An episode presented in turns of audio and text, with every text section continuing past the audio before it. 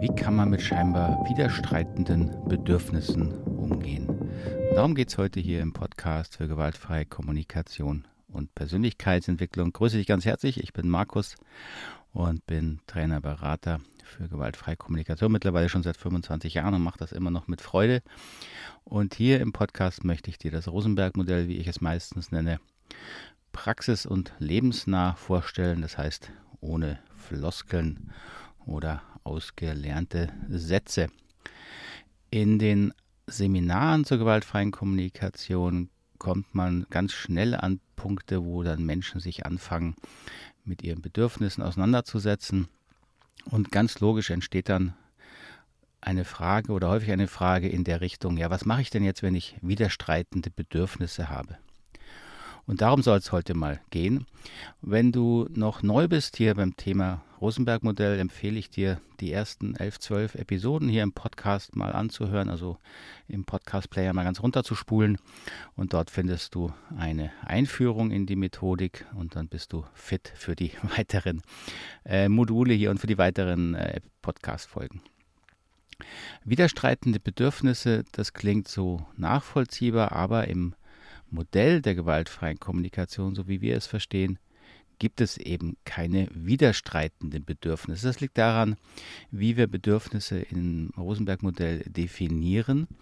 Und ich möchte dir hier vermitteln, warum das durchaus sinnvoll ist und wie du eben dann dieses Thema äh, bearbeiten kannst, wenn du mal denkst, du hast widerstreitende Bedürfnisse. Und das passiert ja schnell, ja, wenn man überlegt, Situationen, die einen stören ähm, und die man verbessern werden möchte. Zum Beispiel, äh, was fällt mir ein, also im, im privaten Bereich vielleicht eine Mutter, die merkt, ähm, es, äh, Familienzeit, alles sehr aufwendig, sie hat gar keine Zeit mehr für ihre eigenen äh, Hobbys, für Freizeit.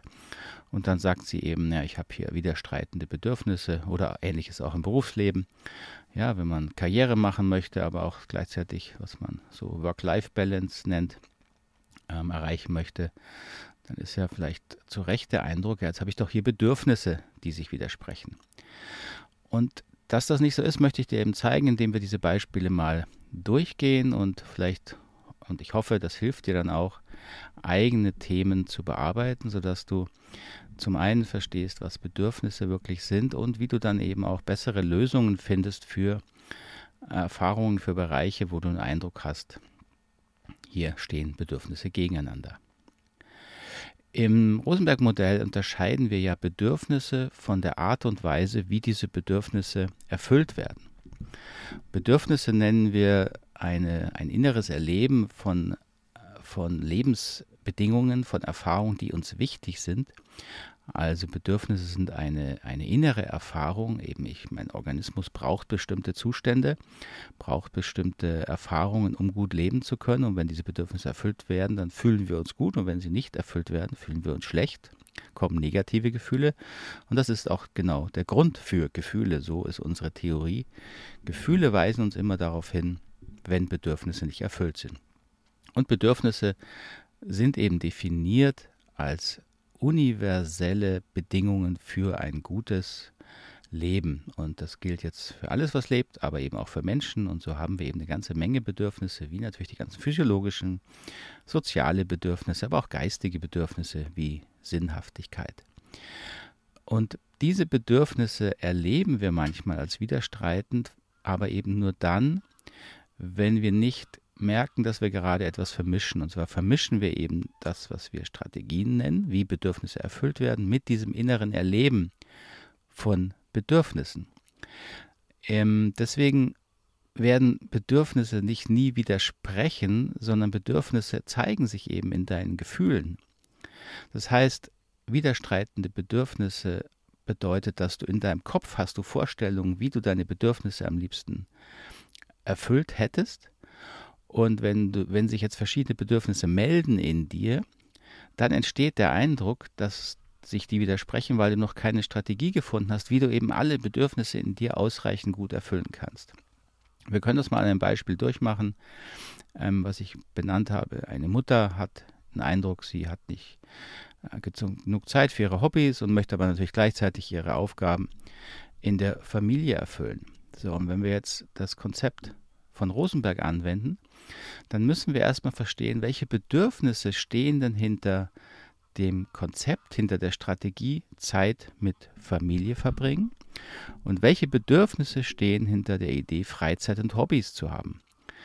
Also hier ist schon mal der wichtige Punkt. Du musst verstehen, dass ähm, Zeit mit Familie verbringen und Zeit für Hobbys und Freizeit zu haben, das per se sind keine Bedürfnisse. Das sind Strategien, wie ich versuche, mir wichtige Bedürfnisse zu erfüllen.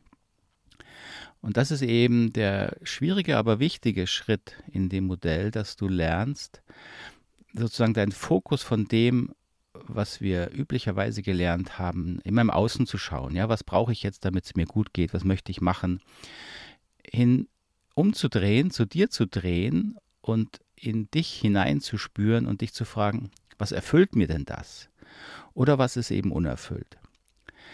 Also was erfüllt sich oder was ist unerfüllt, wenn eine Mutter das Thema hat, Zeit mit der Familie zu verbringen?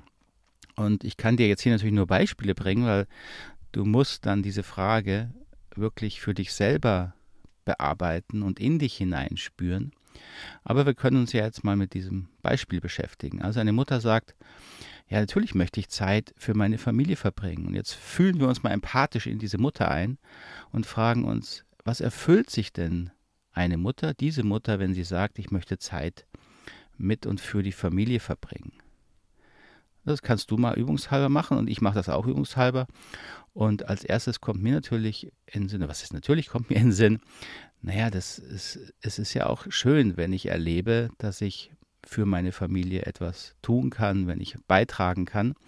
Und beitragen, also zum Wohlergehen anderer Menschen beizutragen, ist wirklich ein menschliches Bedürfnis. Das heißt, wir fühlen uns auch gut, wenn wir, wenn wir erleben, dass wir etwas tun, ja, natürlich etwas tun können, äh, was andere Menschen freut. Also beitragen ist in unserer Definition ein Bedürfnis. Was könnte es noch sein?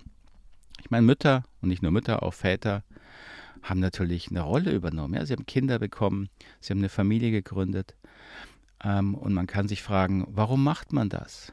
Ja, vielleicht ist es Sinnhaftigkeit. Vielleicht möchte man, verbindet man mit dem Konzept Familie einen großen Sinn in seinem Leben und der dadurch erfüllt ist. Also Sinnhaftigkeit könnte ein Bedürfnis sein. Und natürlich kann man sich auch fragen, ganz egoistisch sozusagen, ähm, wo ist auch der eigene Selbstwert berührt? Also ich habe eine Rolle übernommen als Mutter, ich definiere, was ist eine gute Mutter, ich habe Erfahrungen aus meiner eigenen Kindheit, was eine gute Mutter macht, vielleicht habe ich auch ein paar schlechte Erfahrungen, die ich besser machen möchte. Und so definiere ich meine Identität und meinen Selbstwert in meiner Rolle als Mutter. Und dass die Strategie, Zeit mit der Familie zu verbringen, kann also auch meinen Selbstwert berühren oder erfüllen oder natürlich auch manchmal nicht erfüllen, ja, ist klar. So, das wären ein paar Bedürfnisse, die hinter dem Konzept, hinter der Strategie Zeit mit Familie verbringen, sich äh, verbergen könnten. Jetzt müssen wir das Gleiche machen mit dem Bedürfnis, was eben anscheinend dagegen spricht, was hier Bedürfnis genannt wurde, was aber eine Strategie ist. Das nannte diese Mutter eben Freizeit und Hobbys zu haben. Freizeit und Hobbys sind eben auch wieder nur Strategien. Es ist der Versuch, Bedürfnisse zu erfüllen, eigene Bedürfnisse zu erfüllen. Was kann das sein in dem Beispiel? Naja gut, spontan würde mir einfallen, sowas in Richtung Erholung. Ja, man möchte, der Körper braucht Erholung, der Geist braucht auch eine gewisse Erholung von den vielleicht anstrengenden Tätigkeiten im Alltag. Vielleicht verbindet man damit auch Gemeinschaft und Zugehörigkeit, weil man das in einer bestimmten, in einer bestimmten Gruppe durchführt. Auch hier kann wieder Sinnhaftigkeit eine Rolle spielen, dass das, was man in Freizeit, in Hobbys tut und erlebt, dass einem das sehr viel Sinn gibt. So, der erste Schritt, wenn man also sich mit dem Thema anscheinend widerstreitende Bedürfnisse beschäftigt, ist erstmal wirklich zu fragen, sich innerlich zu fragen und in, in sich hineinzusuchen und zu spüren, welche Bedürfnisse sind denn wirklich betroffen. Und wenn ich das mache, dann erlebe ich eben, dass es gar nicht mehr um Zeit für Familie, Freizeit und Hobbys geht, sondern es geht um Bedürfnisse. Und Bedürfnisse fühlen sich eben an. Und wenn ich jetzt einen Eindruck habe, da widerstreitet sich was, dann ist der wichtige Punkt, dass ich innerlich die Bedürfnisse finde, die eben nicht erfüllt sind, um sie zu spüren. Bedürfnisse spürt man, die sind nicht per se erfüllt oder unerfüllt, sondern man, man erlebt sie, man fühlt sie.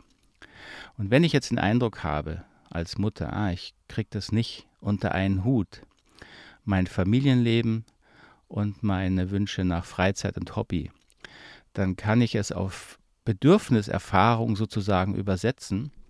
Und das muss ich jetzt natürlich wieder konstruieren, das müsste man im konkreten Fall schauen, dass die Mutter vielleicht merkt, ja, das ist wirklich mein, mein, es ist, erfüllt mein Selbstwert und mein Beitragen in der Familie zu sein.